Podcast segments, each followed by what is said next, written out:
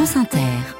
Un dernier point sur l'actualité avec vous, Céline Aslo. L'auteur présumé d'un quintuple homicide interpellé ce matin à Sevran, en Seine-Saint-Denis. Un homme d'une trentaine d'années était activement recherché après la découverte hier soir de cinq corps à son domicile de Meaux, en Seine-et-Marne.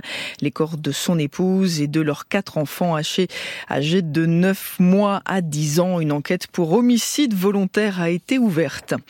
À Blessy, dans le Pas-de-Calais, un homme armé d'une carabine et retranché chez lui a été arrêté la nuit dernière. Il avait tiré sur des gendarmes faisant trois blessés légers.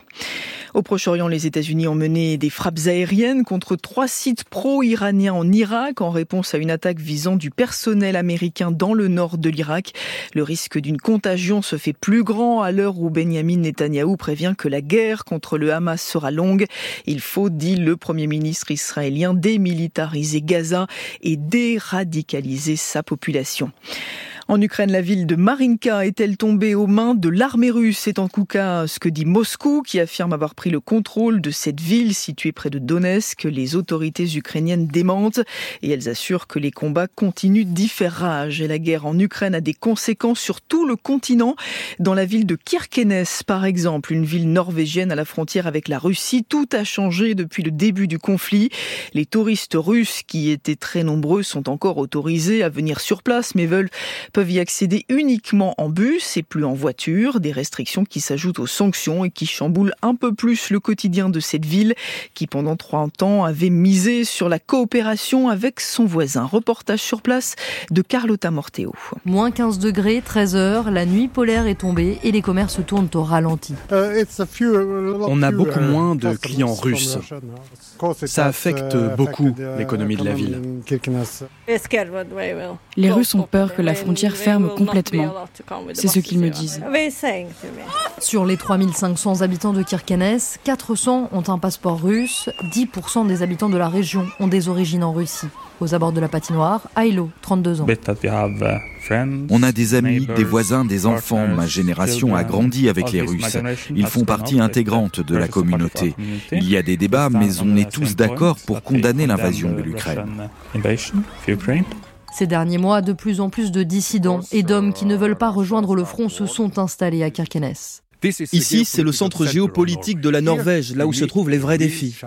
L'ancien maire Rune Raphaelsson a été la cheville ouvrière de la coopération transfrontalière. Il défend le fait qu'aujourd'hui encore, les bateaux de pêche russes continuent de s'amarrer et de se ravitailler au port, malgré les sanctions. Ce n'est pas pire que les nombreux pays européens qui achètent toujours du gaz liquéfié à la Russie. Il est essentiel de maintenir de bonnes relations avec la Russie pour gérer la pêche en mer de Barents. C'est la cuisine de l'Europe.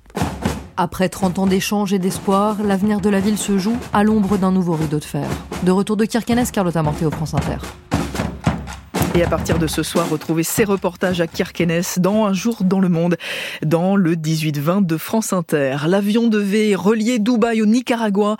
Il a finalement atterri la nuit dernière à Bombay, en Inde. L'Airbus qui avait été bloqué pendant quatre jours à l'aéroport de Vatry dans la Marne a été autorisé à repartir avec à son bord 276 passagers indiens. Les autres 25 personnes ont décidé de rester en France dans le but de déposer une demande d'asile. Deux hommes qui, eux, avaient été placés en garde à vue sont ressortis et devront quitter le territoire. Les autorités françaises soupçonnaient au départ une traite d'êtres humains, mais l'enquête s'oriente finalement vers un trafic de migrants. Nous ne voulons pas, nous ne pouvons pas nous passer de Gérard Depardieu. Voilà ce qu'écrivent une cinquantaine d'artistes, d'écrivains, de producteurs de cinéma dans une tribune publiée par Le Figaro pour soutenir celui qu'ils présentent comme le dernier monstre sacré du cinéma. Quand on s'en prend à Gérard Depardieu, c'est l'art que l'on attaque, écrivent Nathalie Baye, Carole Bouquet, Gérard Damon ou encore euh, Francis Weber. Gérard Depardieu qui est visé par deux plaintes pour viol et pour agression sexuelle. Et puis des prix qui ont augmenté en moyenne de 226% des hôteliers qui demandent aux clients de réserver plusieurs nuits d'affilée. L'UFC Que Choisir dénonce dans une étude dévoilée ce matin par France Inter les pratiques liées aux Jeux Olympiques. La cérémonie d'ouverture aura lieu à Paris dans 7 mois jour pour jour. Céline Aslo, merci.